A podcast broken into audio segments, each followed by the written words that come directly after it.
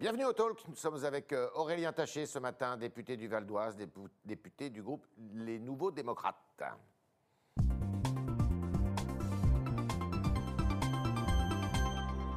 Bonjour Aurélien Taché. Bonjour. Ex La République en marche. Tout à fait.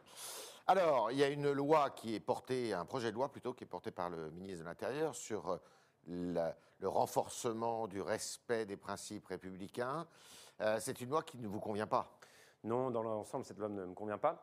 Euh, c'est là où est la fracture avec, euh, avec la majorité présidentielle qui vous a fait prendre vos distances? C'est un peu plus profond que ça, mais ça fait partie du sujet. C'est-à-dire qu'on euh, devait être une majorité qui fait confiance à la société, aux, citoyens, s'appuie sur elle. Et à chaque fois qu'on fait une loi dans ce domaine-là, c'est pour restreindre les libertés, c'est pour davantage contrôler les citoyens. Alors là, en l'occurrence, dans cette loi, c'est la liberté associative et la liberté d'instruction à domicile euh, qui sont mises à mal, selon moi, euh, mhm. parce qu'on demande des, choses aux associations euh, qu'on ne devrait pas leur demander. On devrait leur demander de respecter la loi, si vous mhm. voulez, mais de respecter la vision qu'a un pouvoir en place de la République pour conditionner des financements, c'est potentiellement dangereux. On pense euh, évidemment au fait que ça peut être utile pour lutter contre l'islamisme, mais quelles peuvent être les, conséquences autres? Dès qu'une association, par exemple, je donne un exemple qui, euh, m'est cher, euh, vient en aide à des migrants, à des réfugiés, est-ce que c'est tout à fait conforme au principe de la République? Gérald Darmanin dit lui-même que ça peut se discuter. Mhm. Donc vous voyez bien qu'il y a quelque chose derrière sur la liberté associative. Parce qu'il y a quelques associations qui peut-être instrumentalisent aussi ces migrants qui sont en déshérence par définition. On peut avoir ce jugement politique, je le respecte parfaitement. En revanche, est-ce que la loi doit du coup euh, restreindre euh, la liberté de ces associations par rapport à d'autres Et on pourrait dérouler euh, les exemples? Alors là, il y a une rupture, d'après vous, avec ce qu'avait dit et ce qu'avait exprimé le président de la République pendant sa campagne électorale. Là, il y, a, il y, a, effectivement une offensive sur les sujets régaliens de la part du président et de son gouvernement sécurité, on a vu la loi sécurité globale, la loi sur euh, les séparatismes, même si elle ne s'appelle pas comme ça, le Beauvau de la sécurité. Euh, vous estimez que ça, c'était, c'est pas, pas la majorité pour laquelle vous avez.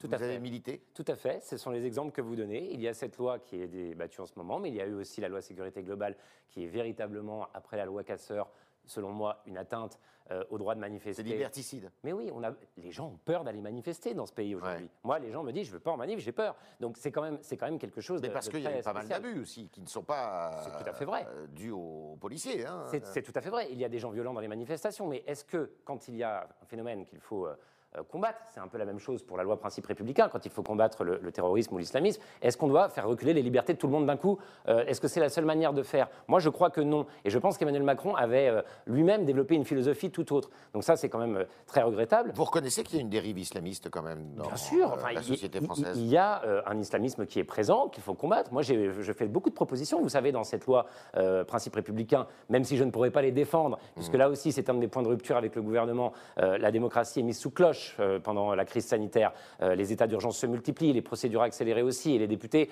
comme moi, je ne rentre pas dans les détails, mais non inscrits, euh, ne pouvons même pas prendre la parole. Moi, j'avais proposé tout un tas de choses pour qu'on puisse effectivement ramener les parents vers l'école, apprendre le français à ceux qui ne le parlent mal, euh, étudier, faire que les associations d'éducation populaire puissent aborder les sujets d'égalité entre les femmes et les hommes, de laïcité avec les jeunes.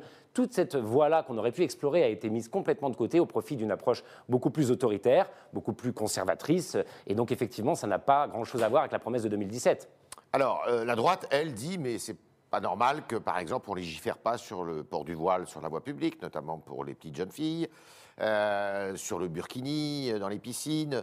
Ça, ce sont des choses qui vous dérangent aussi, ces, manifestations que d'aucuns, enfin que certains plutôt, jugent militantes, justement, le port du voile, le burkini. Mais moi, je ne suis pas d'accord avec le fait que le port du voile soit nécessairement militant. Le port du voile peut être tout simplement, et c'est bien souvent euh, une manière pour les femmes qui le portent d'exprimer une forme de piété. Euh, est-ce que moi, j'ai à dire euh, que les gens n'ont pas à être dans une forme de piété? Je ne crois pas.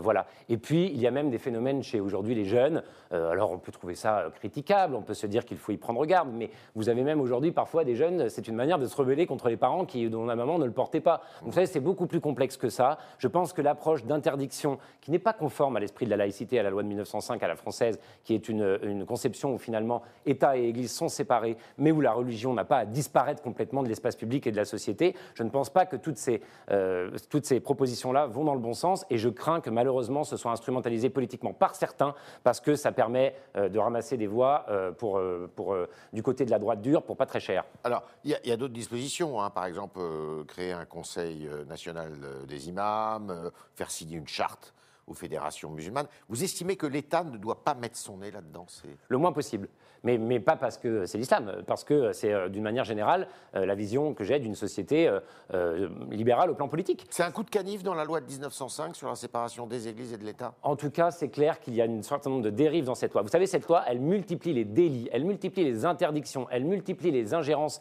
dans effectivement ce que sont la liberté des associations. Je ne crois pas que ce soit comme ça qu'on lutte efficacement contre la radicalité, malheureusement. Il y aurait des moyens à mettre pour renforcer la lutte contre le terrorisme, pour faire en sorte, par exemple, qu'on beaucoup plus de mixité scolaire, sociale. C'est comme ça qu'on lutterait contre le séparatisme, Yves Mais ça, il n'y a rien dans cette loi là-dessus. D'accord. Alors, vous avez dit quelque part que la cohésion sociale en France était menacée.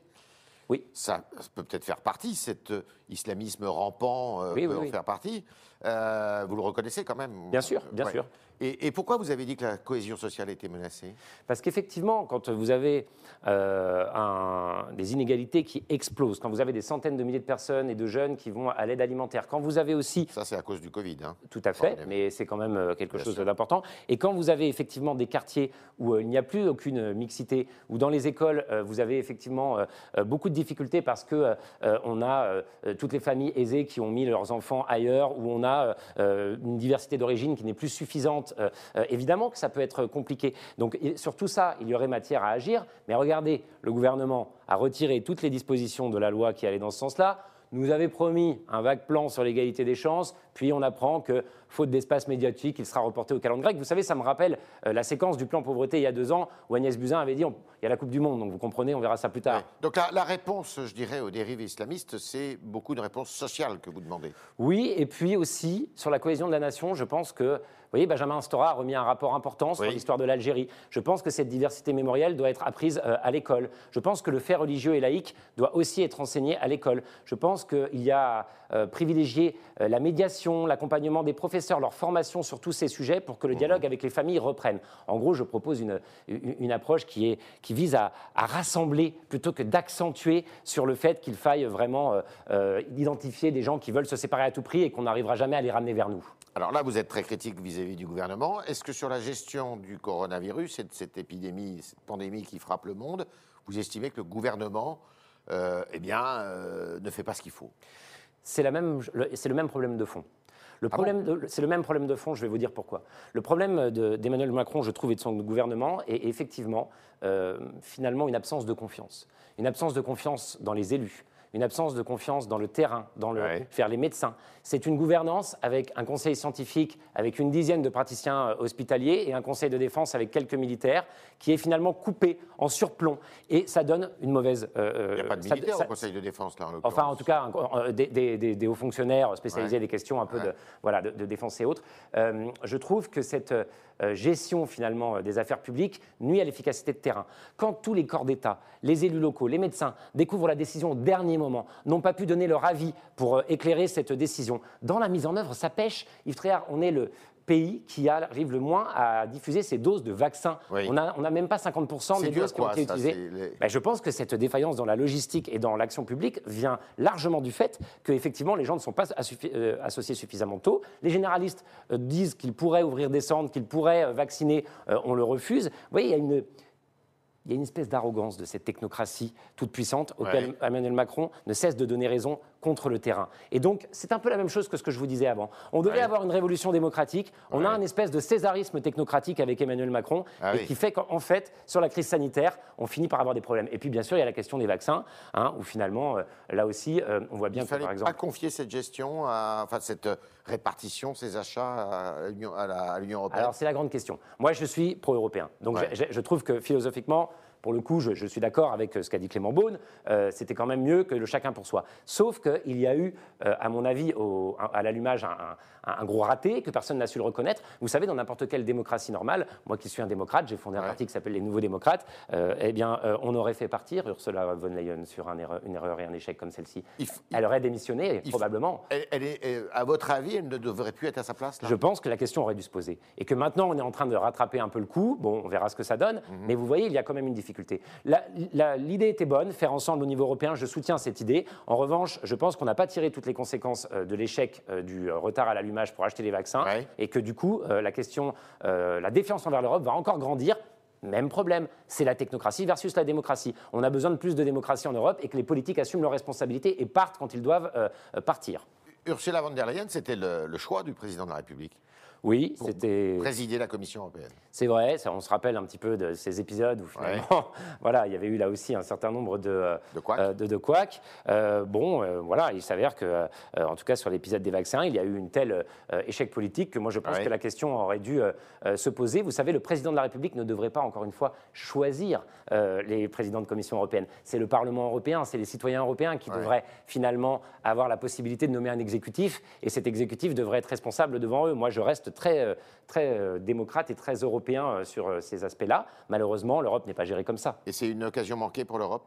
Je le, crois profondément. Je le crois profondément. Moi, j'ai été très inquiet pour l'avenir de l'Europe, et je le suis toujours d'ailleurs. Au moment du raté sur la crise des réfugiés, je me suis dit, oulala, on va avoir beaucoup de mal à, continuer à défendre l'idée européenne quand on n'est plus capable de gérer 100 000, 200 000 personnes qui arrivent ou qui Là, quelques bateaux dans la mer. C'était plus que ça. C'était un peu plus, mais après, plus d'un million. Hein. Mais quand ça s'est compliqué et quand les gouvernements populistes ont été élus en Italie, en Autriche et ailleurs, il y avait beaucoup moins de gens. L'Europe aurait pu gérer. On n'a pas su faire.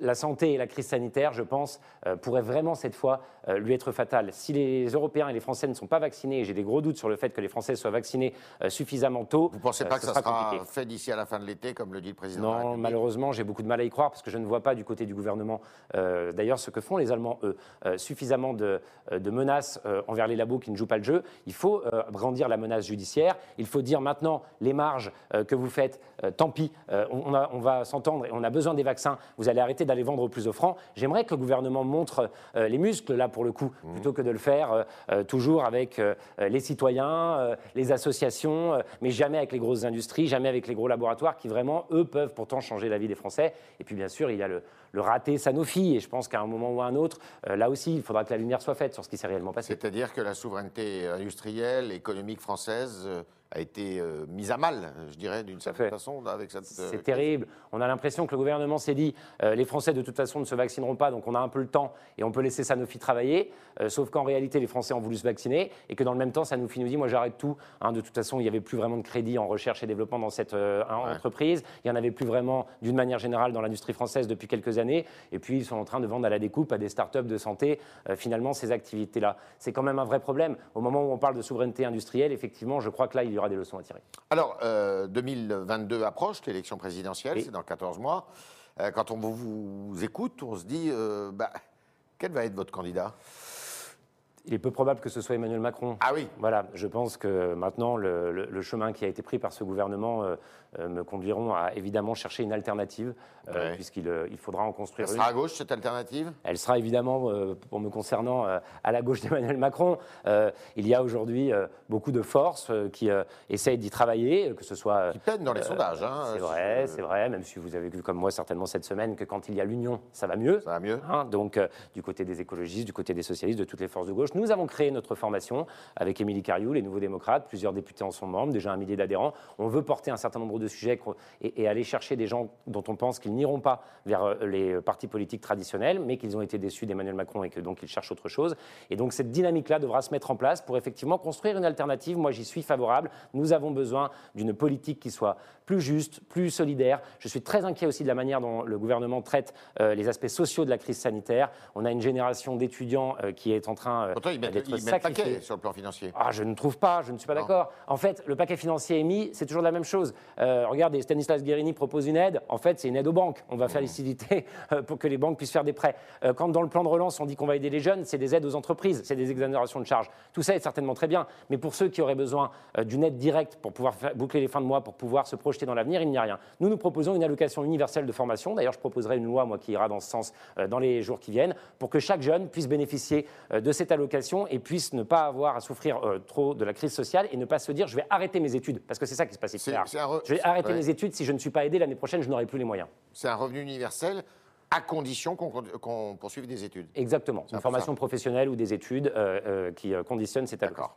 On est avec Aurélien Taché, cofondateur du mouvement Les Nouveaux Démocrates, euh, le député du Val d'Oise. Et on continue avec vos questions, chers internautes, qui sont posées ce matin par Alban Barthelemy.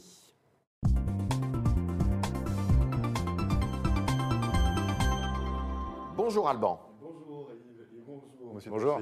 Alors je commence avec deux questions qui se rejoignent. Celle d'abord d'Anne sur Facebook qui euh, vous demande si vous êtes favorable à un retour des étudiants à l'université à 100% en présentiel. Et puis avec respect qui vous demande si la proposition que vous venez d'évoquer sur l'aide pour les jeunes, l'aide- aux étudiants, se rapprocherait d'un RSA pour les jeunes? Alors, su- sur le premier point, oui. Moi, j'ai appelé à la réouverture des universités dès le mois de décembre. Je pense qu'au-delà de la question euh, financière et sociale, il y a un aspect psychique et psychologique à prendre en compte et qu'effectivement, il y a besoin pour les étudiants de retourner à l'université. On pourrait mettre des protocoles euh, en place avec 50% d'occupation maximale dans les amphithéâtres, par exemple. Donc moi, je suis pour cette réouverture des universités avec protocole sanitaire. Et évidemment euh, que la proposition que j'ai faite euh, se rapproche d'un RSA jeune. La différence, c'est qu'effectivement, je pense que même un jeune qui n'est pas dans une situation sociale aussi dramatique que, des jeunes, que des gens qui doivent pouvoir prétendre au RSA devrait pouvoir aussi, s'il est en formation, bénéficier d'une allocation qui lui permet une autonomie, qui lui permet de mener sa vie. Euh, vous savez que euh, tous, tous les jeunes n'ont pas la chance euh, euh, d'avoir... euh, enfin, en tout cas, il peut y avoir des fois une pression parentale qui fait que les projets euh, euh, qui sont conduits euh, ne sont pas forcément ceux que le jeune aimerait faire. Donc euh, voilà. Mais je suis de toute façon favorable à ce que dès 18 ans, il y ait un revenu garanti pour qu'aucun jeune ne se retrouve en difficulté. Autre question. Alors, autre, euh, autre question, autre sujet. Sans sur le Figaro.fr vous demande si vous êtes favorable à l'ouverture de la procréation médicalement assistée aux couples de femmes et aux femmes célibataires. Sur de pareilles questions de société, ne faudrait-il pas passer par référendum vous demande-t-il? Moi, j'y suis favorable. J'ai d'ailleurs Au voté- référendum. euh, à, la, À la à la PMA. Euh, J'ai d'ailleurs voté pour au moment de, de la loi. Alors que le. Sénat vient de retoquer cette disposition. hein. Tout à fait. Euh, le référendum sur un sujet comme celui-ci, euh, il faudrait alors l'accompagner d'une convention citoyenne où les gens auraient euh, l'occasion de s'approprier le sujet et de délibérer, non pas à chaud, mais après avoir été vraiment éclairé. Vous savez, en Irlande, on disait l'IVG ne sera jamais légalisé, et ils l'ont fait effectivement après une convention citoyenne et pas référendum. C'était euh, mal parti, si je puis dire, pour ceux qui défendaient la légalisation de l'IVG. La convention citoyenne a fait changer beaucoup de gens d'avis parce que c'est l'occasion de délibérer. Je me méfie des référendums à chaud, parce que là, on vote avec euh, les tripes, en fait, et, et c'est pas toujours comme ça que Et on la vote meilleure pour, décision euh, est prise. pour ou contre celui qui pose la question. En plus, il y a ce problème politique évident. Alors, hi puis Mehdi sur le Figaro.fr euh, estime que la laïcité n'a pas à s'adapter aux religions et il vous demande si vous partagez leur avis. Mais bien sûr, bien sûr, je suis tout à fait euh, d'accord avec ça. La laïcité en France est claire, à savoir euh, État et Église séparés, liberté de croire ou de ne pas croire, et la citoyenneté nous rassemble tous. Moi, je ne suis pas du tout pour qu'on euh, dégrade la laïcité pour telle ou telle revendication religieuse. En revanche, il ne faut pas faire dire à la laïcité ce qu'elle ne dit pas. La, laïc- la laïcité ne dit pas aux religions qu'elles doivent disparaître et devenir invisibles dans la société française. Ce n'est pas la définition de la laïcité. La laïcité, c'est l'État n'a pas à s'en mêler des religions et les religions n'ont pas à se mêler de l'État. Et donc, il ne faut pas toucher la loi de 1905. d'après vous? Non, pour moi, c'est un, c'est un trésor qu'il faut chérir et il n'y a pas besoin d'y toucher, je ne le crois pas. Dernière question. Alors, celle de Citar75 sur le Figaro.fr, il estime que les décisions du président de la République sur la crise sanitaire devraient être mieux contrôlées par l'Assemblée nationale. C'est le rôle du législatif de, que de contrôler l'exécutif. Qu'est-ce que vous en pensez, vous demande-t-il? Alors, qu'est-ce que je peux Je ne peux être que d'accord avec cela?